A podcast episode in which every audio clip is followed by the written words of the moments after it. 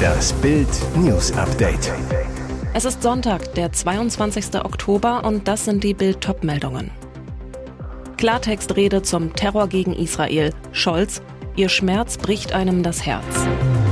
So heftig wütete die Sturmflut an der Ostsee. Schockbilder nach Jahrhunderthochwasser. Blutbad nur wegen eines Rucksacks. Teenager-Räuber rammen Opfer Messer ins Gesicht. Klartextrede zum Terror gegen Israel. Scholz, ihr Schmerz bricht einem das Herz.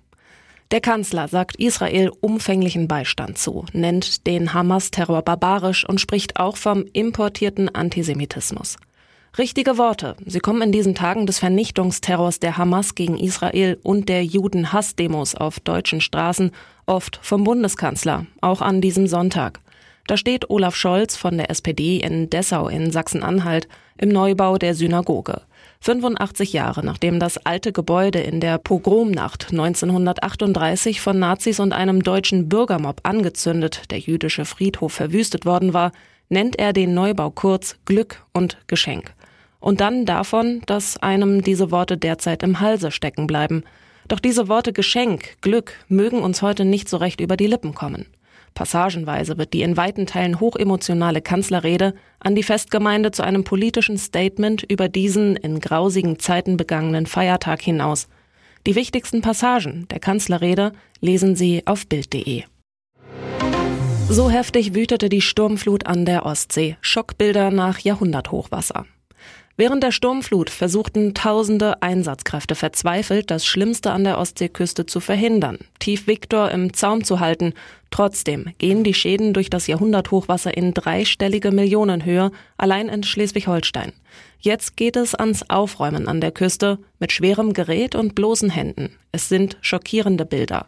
Auch zwei Tage nach der Megaflut laufen entlang der Ostseeküste unzählige Pumpen, um das Wasser aus Häusern, Kellern und Garagen zu fördern. Angeschwemmte Wrackteile werden von hunderten Helfern und Einsatzkräften beseitigt. Die dramatischen Folgen der Sturmflut werden im Laufe des Wochenendes mehr und mehr sichtbar. Der Leiter des Stabes Katastrophenschutz im Innenministerium von Schleswig-Holstein, Ralf Kirchhoff, rechnet mit einem Hochwasserschaden in dreistelliger Millionenhöhe. Mit dem ersten Tageslicht wird man auch die Schäden konkreter erkennen. Der Gesamtschaden wird sich vermutlich erst im Laufe der Woche abzeichnen. Klar ist auch, die Aufräum- und Wiederaufbauarbeiten sowie Reparaturen werden angesichts der gigantischen Schäden wohl wochenlang dauern. Blutbad nur wegen eines Rucksacks. Teenager-Räuber rammen Opfer Messer ins Gesicht. Hamburg. Ein Jugendlicher sitzt mit Handschellen im Streifenwagen. Sein Blick aggressiv, das Gesicht verzerrt. Eine Polizistin bewacht den gefesselten 16-Jährigen. Grund? Der Jugendliche gehört laut Fahndern zu einer Räuberbande, die gerade einen extrem brutalen Überfall verübt hat. Blutbad nur wegen eines Rucksacks. Der Roten Buchenstieg im Hamburger Stadtteil Alsterdorf ist eine gute Wohngegend mit feudalen Einfamilienhäusern, alten Bäumen und hohen Hecken. Doch nachts und bei Regen sind die Wege dunkel, wirken unheimlich, und diesen Bereich sucht eine Bande für ihren Raubzug aus. Drei Jungkriminelle lauern dort gegen 21 Uhr auf Opfer. Als zwei Heranwachsende sich nähern, werden sie sofort mit Pfefferspray attackiert. Es kommt zu einer Prügelei. Plötzlich zieht einer der Täter ein Messer und sticht in Richtung Kopf des 19-Jährigen, verletzt ihn schwer im Gesicht. Die Teenager-Räuber greifen sich den Rucksack des 19-Jährigen und flüchten. Doch die Opfer stürzen sich mit letzter Kraft auf ein Bandenmitglied, halten es fest, bis die Polizei kommt. Der 16-Jährige wird festgenommen. Handschellen, Streifenwagen, Wache. Das Opfer wird versorgt, kommt in die Klinik. Ob der gefasste 16-Jährige der Messerstecher ist, steht noch nicht fest. Nach Bildinformationen soll eine Jugendbande in dem Bereich schon mehrmals zugeschlagen haben. Ob der 16-Jährige dazugehört, das prüft die Polizei jetzt. Nach vier Monaten Liebesaus bei Tom Brady und Irina Shayk. Bye bye neues Promi-Traumpaar. Sie hätten das heißeste Liebesduo des Jahres werden können, doch mit Herbstbeginn sollen bei Irina Shayk und Tom Brady auch die Gefühle erkaltet sein. Statt Kuschelmodus heißt es Game Over. Dabei hatte vor knapp vier Monaten alles so romantisch gestartet. Das 37-jährige Supermodel und die Football-Legende wurden erstmals im Juli miteinander in Verbindung gebracht, als sie gemeinsam in seinem Auto wie verliebte Teenies turtelten. Damals fuhr der 46-jährige Brady, die Modelschönheit, ganz Gentleman nach einem Übernachtungsdate in seiner Villa zurück in ihr Hotel. Die Fotos damals zuckersüß und eine echte Liebessensation. Doch jetzt ist schon wieder alles vorbei. Die Beziehung der beiden soll laut einem TMZ-Insider einfach im Sande verlaufen sein. Völlig überraschend kommt die anscheinend dramafreie Trennung der beiden allerdings nicht. Zuletzt verbrachten Brady und Scheik Mitte September Zeit miteinander, als sie den ehemaligen NFL-Star in seinem New Yorker Apartment besuchte. Danach gab es anscheinend keine weitere Spielzeit der beiden in ihrem Liebesmatch. Stattdessen soll er Anfang Oktober schon wieder mit einer neuen Dame geflirtet haben und die ist keine geringere als Kurvenwunder Kim Kardashian. Und jetzt weitere wichtige Meldungen des Tages vom Bild Newsdesk. Gesundheitsminister Karl Lauterbach hat eine lange Sitzungswoche hinter sich. Gesundheitsdebatten bis kurz vor Mitternacht. Ein Gesetz jagt das nächste. Zwischendurch nimmt sich Lauterbach noch Zeit für ein Interview mit Bild und kündigt im Gespräch Verbesserungen für Pflegekräfte und Familien mit kranken Kindern an. Bild. Herr Minister, die Erkältungszeit bringt Familien und Kinderarztpraxen ans Limit. Wie wollen Sie hier entlasten? Lauterbach. Wir setzen durch, dass Eltern nicht mehr am ersten Tag, an dem das Kind krank ist, zum Arzt laufen müssen, um das Kinderkrankengeld in Anspruch zu nehmen. Das ist unsinnige Bürokratie und belastet Mütter und Väter. Wir können den Eltern da vertrauen. Erst ab dem vierten Krankheitstag wird der Arztbesuch notwendig. Wann soll das gelten? Lauterbach. Am besten noch in dieser Wintererkältungssaison. Darüber hinaus fällt das Krankengeld im kommenden Jahr nicht auf 10 Tage zurück wie vor Corona, sondern liegt bei 15 Tagen im Jahr pro Elternteil, für Alleinerziehende das Doppelte.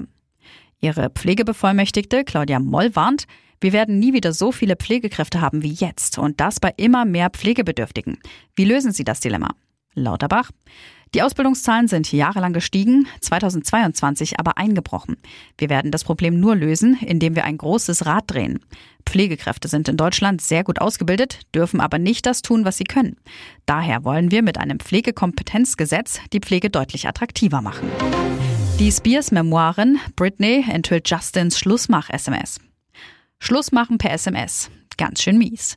Britney Spears ist aktuell in aller Munde. Am 24. Oktober erscheinen ihre lang erwarteten Memoiren The Woman in Me, meine Geschichte. Darin spricht die Popprinzessin über die Triumphe und Tiefen ihres Lebens. Eine große Rolle spielt in dem persönlichen Rückblick der Sängerin auch Justin Timberlake. Der Ex-In-Sync-Star war Spears erste große Liebe. Doch die Romanze der beiden hatte kein Happy End. So soll Timberlake die dreijährige Beziehung mit Britney per SMS beendet haben. Was in dieser fiesen Textnachricht stand, verrät Britney in ihrem Buch. Das berichtet das US-Magazin Page Six. Das schmerzhafte Ende der Liebe folgte im Februar 2002. Britney Spears, damals 20, befand sich zu dieser Zeit in Los Angeles, drehte dort das Musikvideo zu Overprotected The Dark Child Remix. Chris Applebaum, der damals Regie führte, zu Page 6. Es gibt Menschen, denen du ansiehst, dass etwas nicht stimmt, aber du weißt nicht, wo es herkommt. So war es an diesem Tag mit Britney. Gegen Ende des zweiten Drehtages sei Spears für eine knappe halbe Stunde einfach verschwunden. Er habe Britney in ihrem Wohnwagen vorgefunden, so der Regisseur. Sie saß mit gekreuzten Beinen und verschmiertem Make-up auf dem Boden, in Tränen aufgelöst. Spears habe ihm ihr Handy entgegengehalten und gesagt, ich kann es nicht glauben, sieh es dir an, das ist passiert. Mehr dazu auf Bild.de. Hier ist das Bild News Update. Und das ist heute auch noch hörenswert. Nach Hart aber fair die nächste Show weg. Kai Pflaume löst Frank Plasberg ab. Von seinem Polit-Talk Hart aber fair hatte sich Frank Plasberg schon zurückgezogen und die Moderation an Luis Klamroth abgegeben. Nun gibt er mit dem Jahresrückblick im ersten nach 15 Jahren die nächste Sendung ab. Wie Bild erfuhr, übernimmt die Moderation von 2023 das Quiz ab diesem Jahr Kai Pflaume.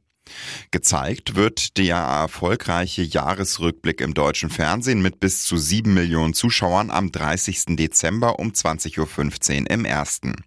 Und auch dieses Mal ist das Rateteam hochkarätig besetzt. Florian Silbereisen, Barbara Schöneberger, Günther Jauch und Jan-Josef Liefers sind kurz vor Silvester bei Kai Pflaume zu Gast. Im Mittelpunkt der Show stehen die wichtigsten, emotionalsten und lustigsten Momente des Jahres und die Menschen, die Deutschland in diesem Jahr bewegt haben. Mal schauen, was bei den Stars davon hängen geblieben ist. Trotz Prügelzoff, Verena und Marc posten Hochzeitsfoto.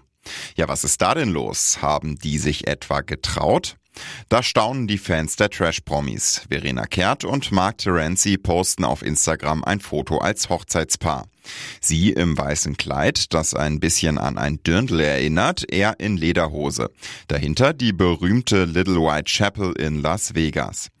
Verena hält einen weißen Strauß in der linken Hand, beide scheinen zu jubeln. Allerdings sind sie ganz allein auf dem Foto. Na herzlichen Glückwunsch oder doch nicht? Immerhin ist es nicht lange her, dass die beiden vor allem wegen Prügelgerüchten, blauer Flecken und Alkoholeskapaden von sich reden machen. Zudem hat Mark gerade einen Strafbefehl im Nacken. Es geht um sexuelle Belästigung einer Minderjährigen. Verlobt hatten sich die beiden allerdings schon im Januar nach dem Dschungelcamp. Die beiden zeigen Fotos aus dem Hotel und aus einem Casino, düsen mit dem Hubschrauber über die Stadt.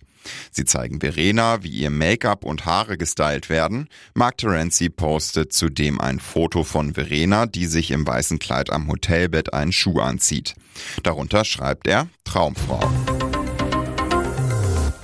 Und nun noch eine Werbung in eigener Sache. Sichere dir jetzt Bild Plus und Amazon Prime für nur 8,99 Euro im Monat. Dein Mix aus News, Shopping und Entertainment. Amazon bringt dir jetzt außerdem die UEFA Champions League. Das Topspiel am Dienstag live bei Prime Video. Erfahre mehr unter bild.de-prime. Es gelten die Angebotsbedingungen und AGB.